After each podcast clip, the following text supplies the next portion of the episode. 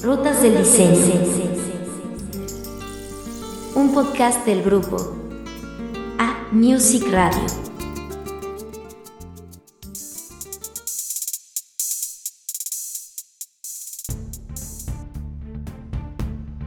Vamos juntos a conocer las diversas rutas que nos llevarán a descubrir el fascinante mundo de la arquitectura y las artes. ¿Será que es parte imprescindible de la memoria colectiva de las sociedades? Descubramos qué la hace tan interesante. ¿Por qué será que donde hay indicios de civilización, está la marca dejada por ella? ¿Quiénes son sus creadores, que buscaban, cómo se formaron y cómo se están formando para dejar su huella en las próximas generaciones? ¿Qué técnicas han sido empleadas y qué nos depara a futuro para mantenerlos en el tiempo?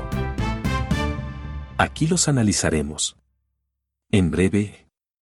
Rutas del diseño.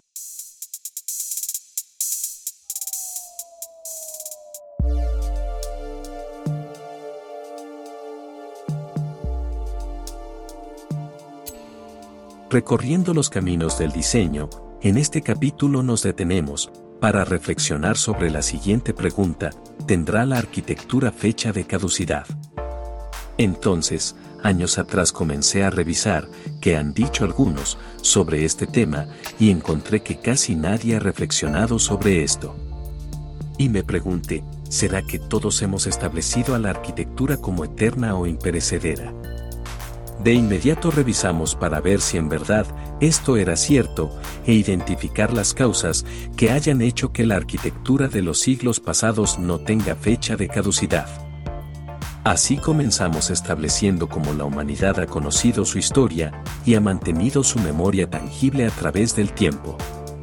Resaltando dos factores determinantes, la escritura, medio donde los grandes pensadores han plasmado sus ideas y acontecimientos en el ámbito sociocultural y la arquitectura, que al igual que el resto de las artes plásticas, son las expresiones tangibles y concretas que los arquitectos, artistas y teóricos, han consolidado en sus obras los valores más representativos de su tiempo, expresando así aspectos relacionados con el individuo y el lugar como binomio fundamental para que pueda existir la arquitectura y las artes plásticas ya que con esto pueden mostrar las modalidades psicoculturales en el desempeño de actividades sociales con otros individuos y del individuo con su entorno socioespacial.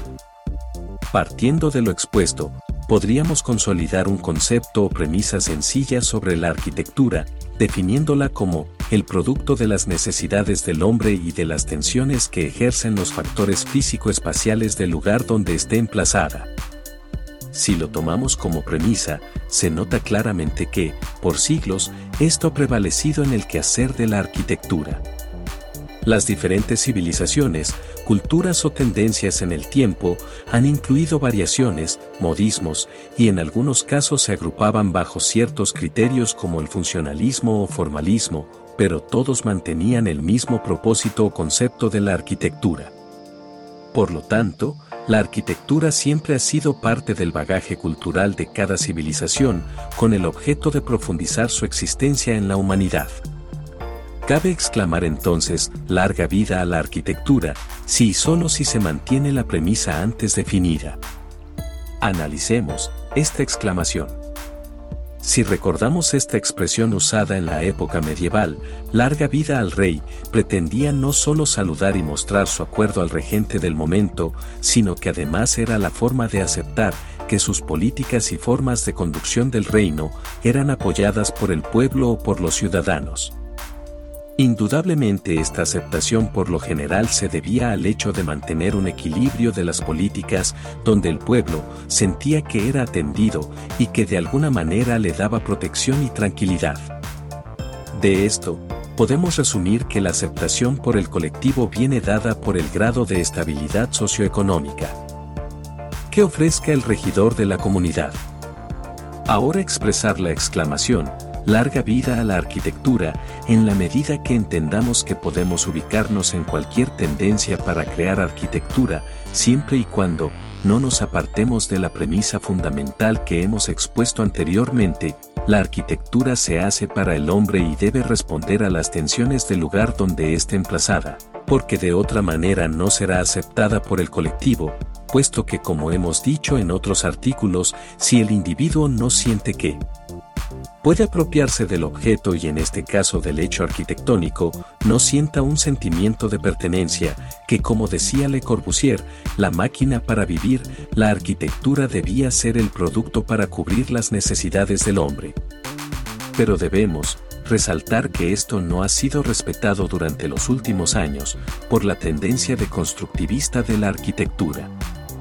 Esta ha producido un rompimiento brutal de esa premisa, donde más importante que el hombre y del lugar donde se emplaza es el derroche volumétrico de figuras geométricas inestables y agresivas, además de la utilización desmesurada de materiales que en vez de adaptarse al medio donde se ubica, ésta lo agrede y desestabiliza. Como lo expresa en una reciente información, donde los efectos reflejantes de las superficies metálicas del Disney Concert Hall en California están perjudicando al resto de las edificaciones en sus alrededores.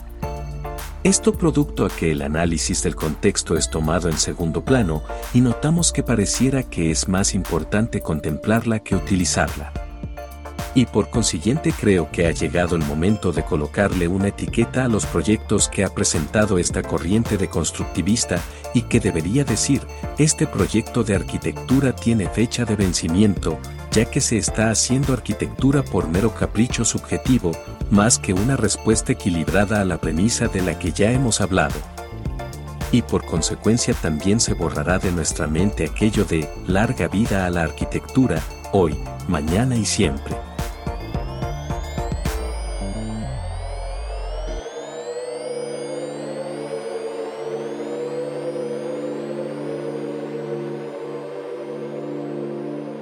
Hemos recorrido.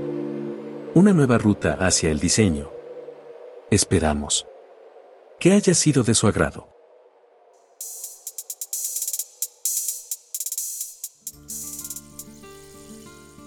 Rutas del diseño.